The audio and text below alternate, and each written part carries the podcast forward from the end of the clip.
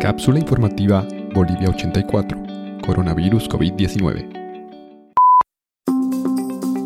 Producto de la pandemia que se vive actualmente, cerca de 80 grupos de investigadores a nivel global trabajan a un ritmo frenético para desarrollar una vacuna contra el SARS-CoV-2, que es el tipo de coronavirus que ocasiona la enfermedad COVID-19. Sin embargo, ¿sabes qué es y cómo funciona una vacuna?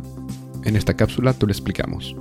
La Organización Mundial de la Salud, OMS, explica que una vacuna es cualquier preparación destinada a generar inmunidad contra una enfermedad, estimulando la producción de anticuerpos.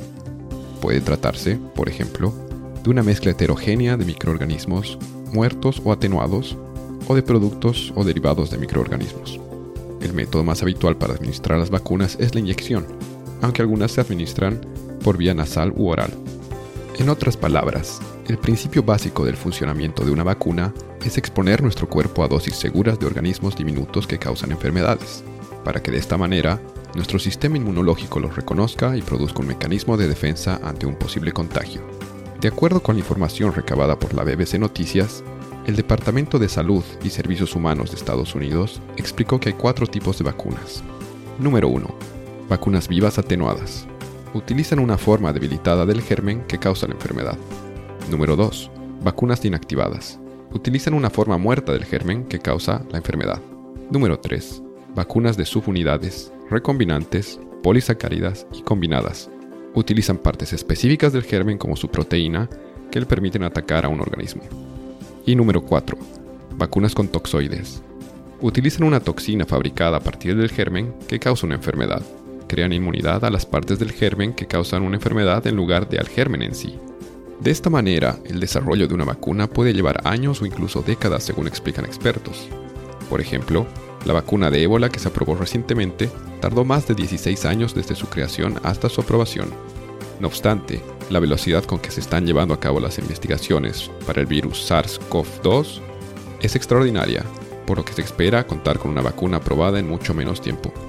Con respecto al porqué de los tiempos de aprobación, una vacuna debe seguir varias etapas, primero en el laboratorio y después en pruebas con animales. A continuación, te explicamos las fases posteriores que se realizan en humanos. Fase 1. En esta fase la vacuna se prueba en grupos de entre 20 y 100 personas saludables. El estudio se centra en confirmar que no representa una amenaza para la salud, que sea efectiva, identificar efectos secundarios y determinar cuál es la dosis adecuada. Fase 2. Es un estudio a mayor escala en el que participan varios cientos de personas, Aquí se evalúan los efectos secundarios más comunes en el corto plazo y cómo reacciona el sistema inmunológico a la vacuna. Fase 3. Es un ensayo mucho más grande en el que participan varios miles de voluntarios. Aquí se compara cómo evolucionan las personas que fueron vacunadas respecto a las que no. También se recolectan datos estadísticos acerca de la efectividad y qué tan segura es la vacuna. Esta fase también sirve como una nueva oportunidad para identificar otros posibles efectos secundarios que no hayan surgido en la fase 2. Y una posible fase 4, los Centros para el Control y Prevención de Enfermedades, CDC, en Estados Unidos, añaden que muchas vacunas se someten a una cuarta fase luego de que la vacuna ya ha sido aprobada y ha recibido una licencia. El objetivo es seguir monitoreando y recolectando información sobre la vacuna.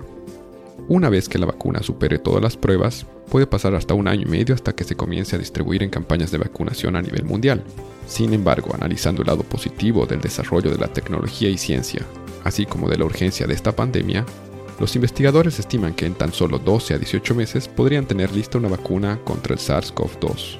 Este audio fue editado en Cochabamba el 20 de mayo del 2020.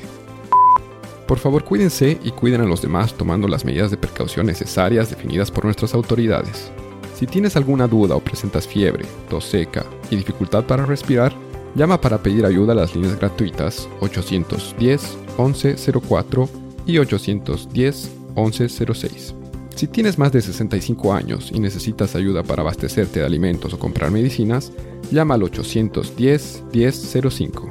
No olviden revisar la página web boliviasegura.gov.bo para obtener información oficial respecto al estado de la pandemia en Bolivia, como también nuestra página web cápsulainfobo.com para acceder al resto de los episodios de este podcast. Luchemos contra la desinformación y apoyándonos entre todos saldremos de esta situación.